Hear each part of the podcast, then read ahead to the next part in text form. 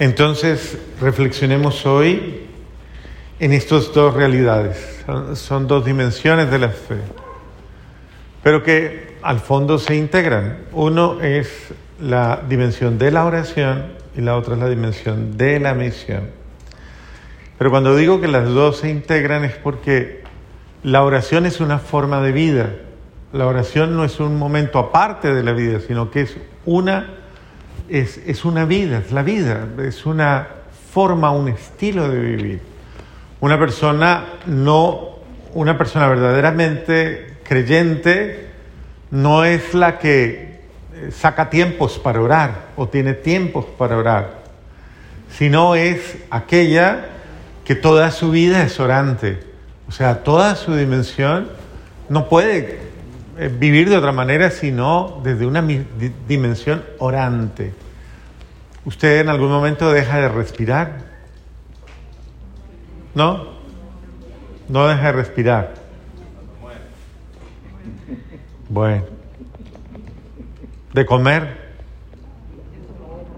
No. Sí, a raticos, ¿no?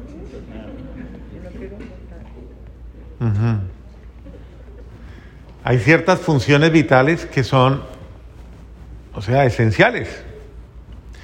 Y la respiración es una de ellas. Tanto que si yo dejara de respirar, pues es un signo de que no hay vida en mí. De la misma manera, la oración es la respiración de la vida sobrenatural.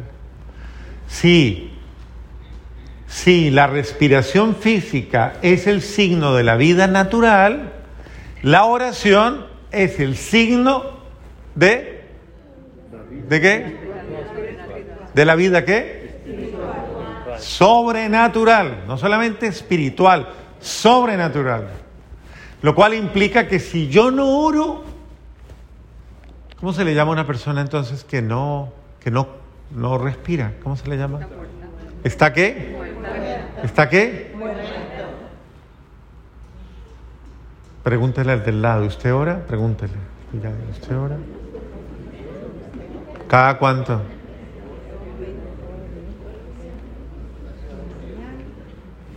Entonces la, respira, la oración y la respiración van de la mano. Entonces la gente dice, ay, yo no sé orar. Ajá. Es que orar y respirar es lo mismo. ¿Qué respiro? Pues la vida sobrenatural de Dios en mi vida. Dios, yo soy un ser sobrenatural. ¿O no? ¿Usted lo es o no lo es? ¿Sí lo es o no lo es?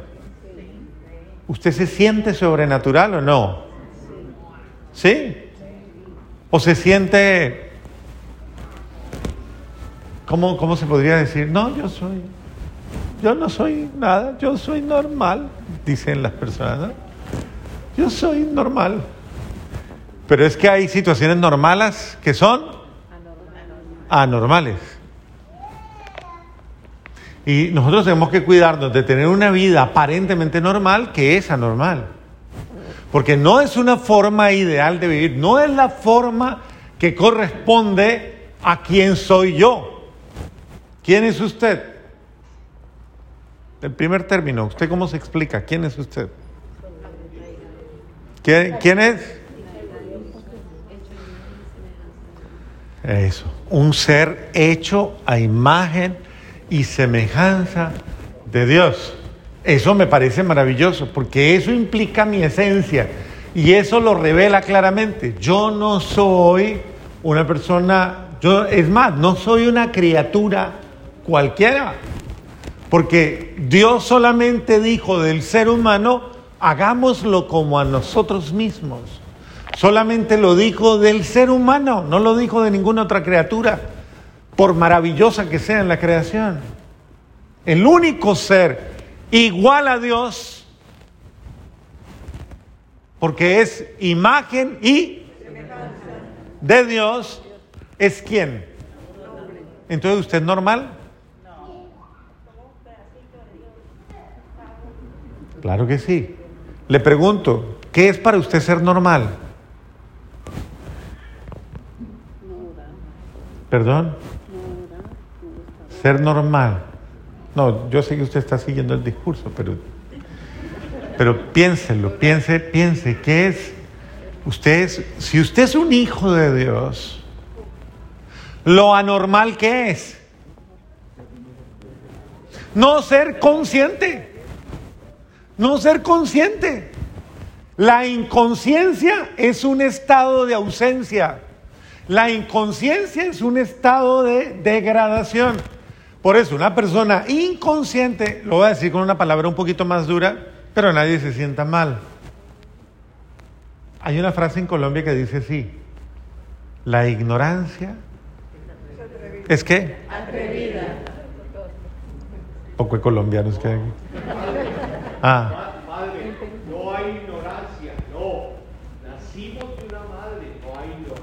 Claro.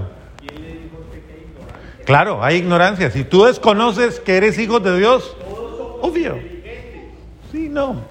Eso nadie lo niega. No hay que ir a la universidad para ser inteligente, padre. No, es que no estoy hablando de eso. Claro que sí. Claro que sí. ¿Qué es la ignorancia? Desconocimiento. Claro que sí. Pero esencialmente es que Desconocimiento, básicamente, no es más. Bueno, está bien. Entonces, una persona que desconoce su realidad, que no es consciente de ella, es una persona que siempre atraviesa los límites. En todo sentido. Los límites del respeto, los límites del amor, los límites de la delicadeza, los límites de, de. Por eso les digo, hay que comprender y hay que ah, fundamentalmente y esencialmente reflexionar constantemente quién soy yo. Porque yo no me puedo permitir a mí cosas que son anormales. Y frente a las cuales, perdiendo mi esencia, abuso de los demás con mi actitud completamente desestabilizada. Una actitud inmadura, una actitud agresiva, una actitud violenta, una actitud... Ese tipo de actitudes en nada, absolutamente en nada, revelan lo que yo soy en esencia, sino lo que no soy. Y ese es el punto fundamental. Dios nos ha llamado precisamente que respondamos a nuestra esencia y nuestra esencia básicamente implica el respeto a nuestra dignidad.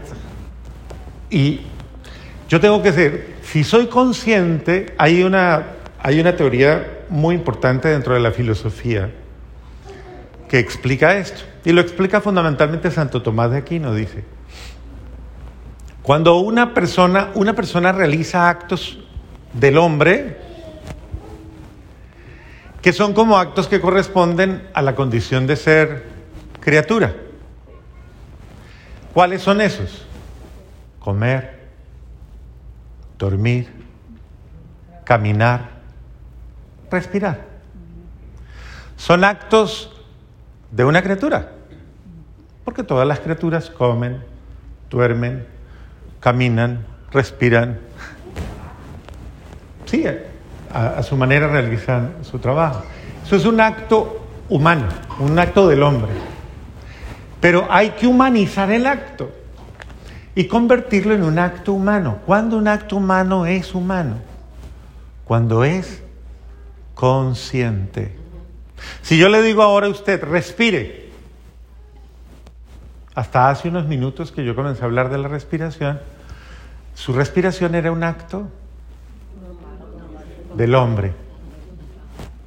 Era un acto por su condición de ser criatura.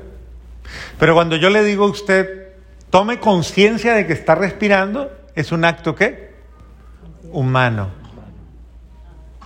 De la misma manera, si yo le digo a usted, tome conciencia de que usted es una persona que en este momento está perdiendo el control de sí mismo, y está pasando la raya y está hiriendo a su familia, está hiriendo a los suyos, está maltratando a los otros, está violando los derechos. Tome conciencia, haga un alto, cálmese, se le dice a las personas? Regularmente, ¿cómo se le dice? Deponga su ira, su rabia, deponga su impaciencia, deponga su... Deponga. Eso es crear conciencia, es ayudar a crear conciencia. Y cuando yo me hago consciente, yo estoy siendo consecuente con mi dignidad de hijo de Dios. Y ahí es donde yo, por eso todos los psicólogos regularmente, cuando hablan de la autoestima humana o de la autovaloración humana, básicamente lo que tratan es de ayudarle al ser humano a recuperar su valía, reconocer quién es. Y que si esa persona es así, pues obviamente no debe permitirse a sí mismo hacer cosas que van en contra de sí mismo o en algún momento hacer cosas que van en contra del otro. Esa es una forma de orar. La oración es una forma de respetar al otro. Hay un irrespetuoso muy fuerte hoy en, el Evangelio de hoy. ¿Quién es? ¿Quién es? El fariseo. ¿Por qué es un irrespetuoso?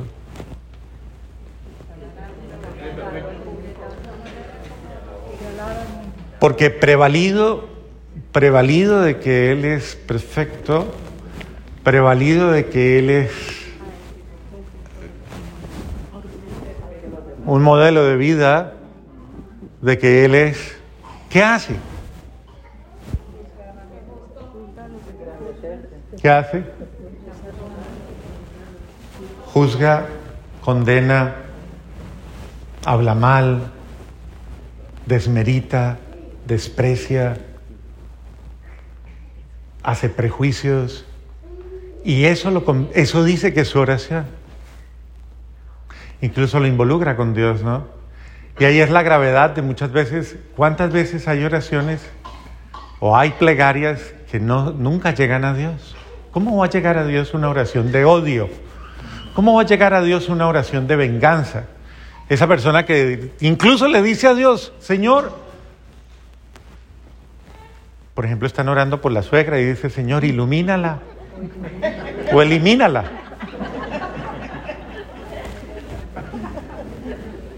Por decir algo. Esa oración de...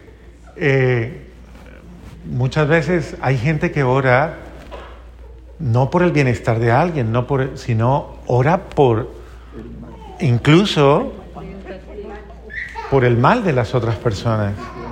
Y llaman a eso oración. Eso no es oración, porque eso no entrevé.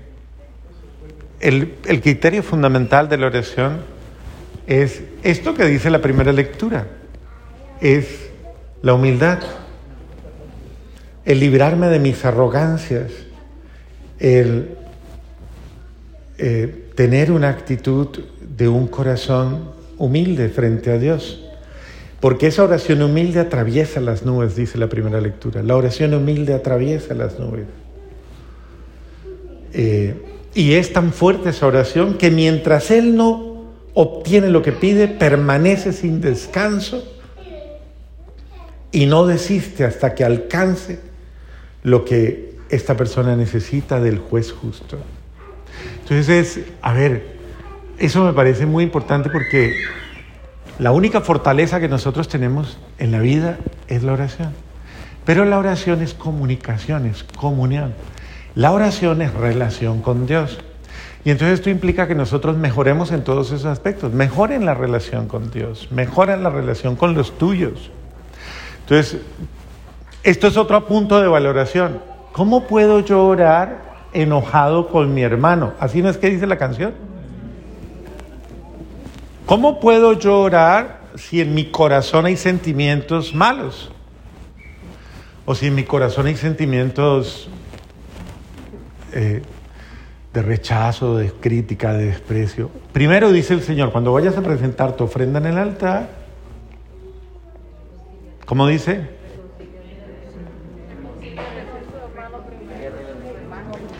Ve y arréglate con tu hermano. ¿Qué más?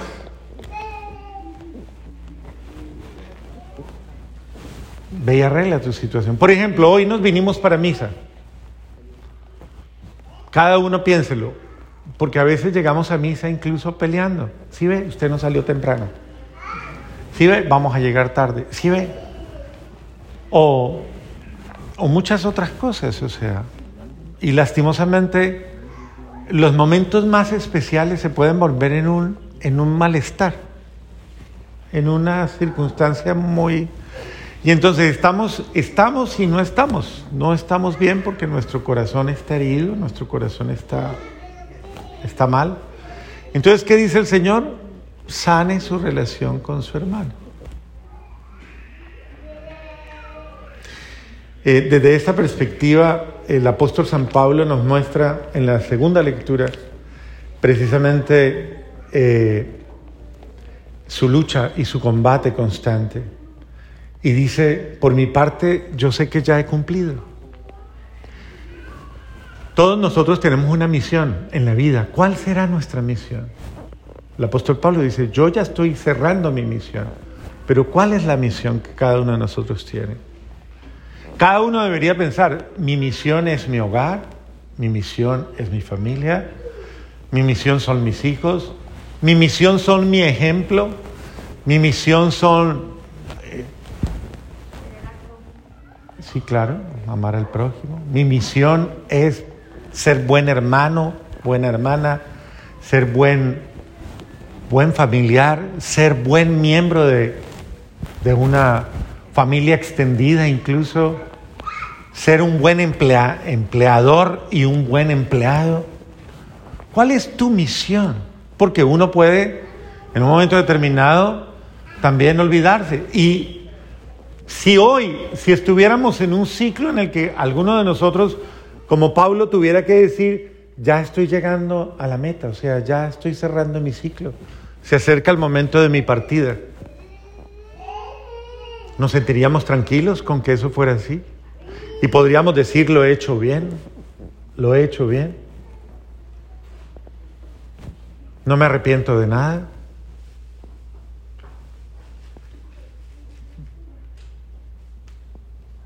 Si en este momento pasaran la película de tu vida y la proyectaran así como están proyectando allá en la Santa Eucaristía, y pasar ahí todos los momentos de tu vida, ¿dejarías verlo todo? ¿No dejarías verlo todo? ¿Le quitarías algo? ¿Qué le quitarías? ¿Qué dejarías ver?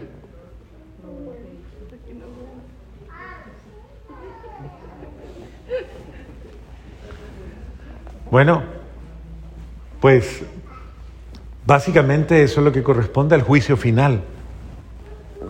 Por algo el Señor dice, el día que nos juzguen, nuestras propias acciones son las que nos juzgarán. ¿Cómo realicé la misión de mi vida?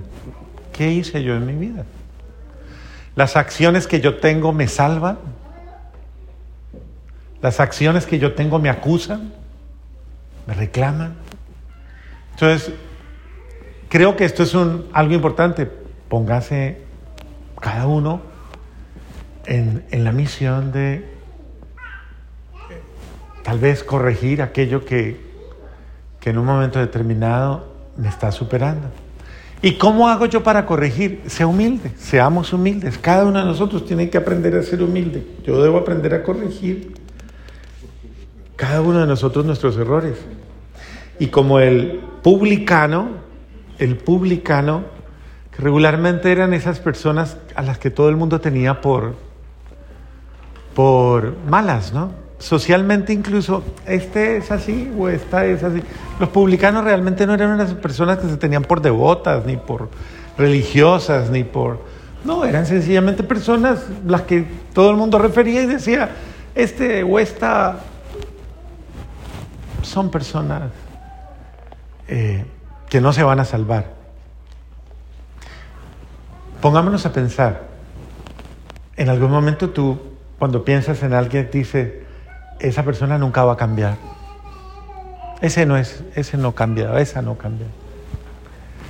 Pues bien, el Señor dice, ese publicano que clamaba a mí desde, su, desde el reconocimiento de su realidad, ese salió justificado de todas sus culpas y el otro no. Porque el otro no supo tener la humildad de reconocer sus equivocaciones. Y todos nos equivocamos. ¿No? Pregúntale al de al lado, ¿usted se equivoca? Pregúntele cada cuánto a ver qué le dice. Ahora pregúntele otra cosa, ¿cada cuánto corrige? ¿Cada cuánto corrige? Porque nuestras quejas son muchas veces esas, ¿no? Muchas veces esas. Todos tenemos problemas, todos tenemos malos momentos, todos tenemos malas situaciones. Pero generalmente, ¿qué es lo que se dice en la vida familiar? Deje así. Y tal vez no hay un momento de reconciliación en que usted le dice a ella o ella le dice a usted, perdóneme, me equivoqué. Fue un mal momento, ¿no? Perdí el control. Entonces, Dios nos llama a una misión. La primera misión es la conversión de mi vida. Es el cambio de mi vida. ¿A qué me convierto? Me cambio al estilo de Dios. O sea, me cambio o me convierto a lo que Jesús me ha enseñado, a vivir dignamente, a vivir como un hijo amado de Dios.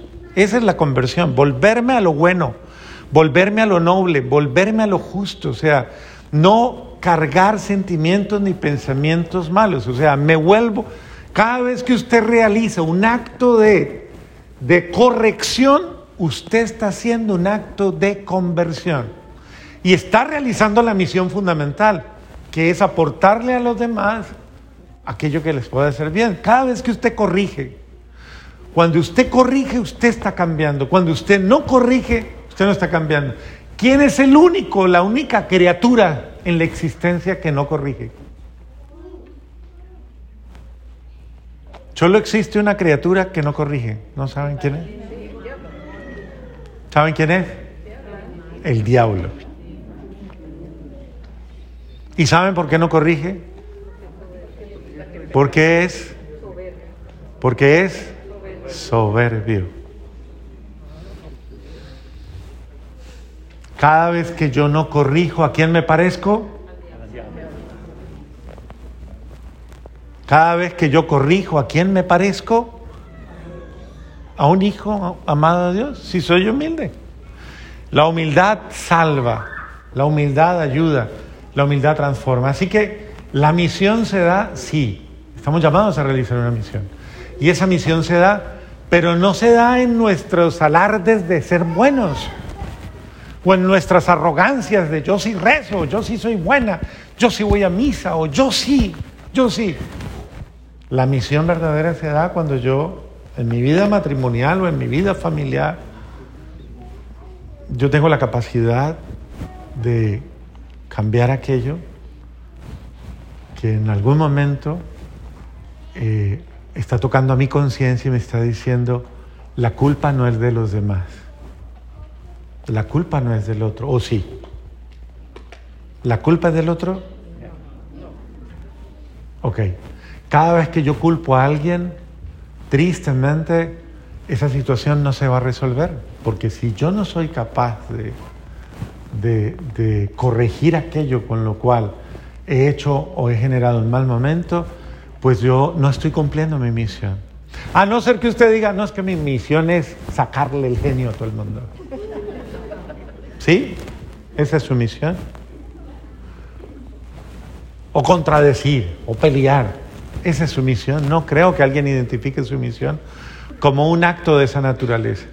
Entonces a Dios para que nos dé la gracia de transformar nuestra vida y de realizar una misión verdadera.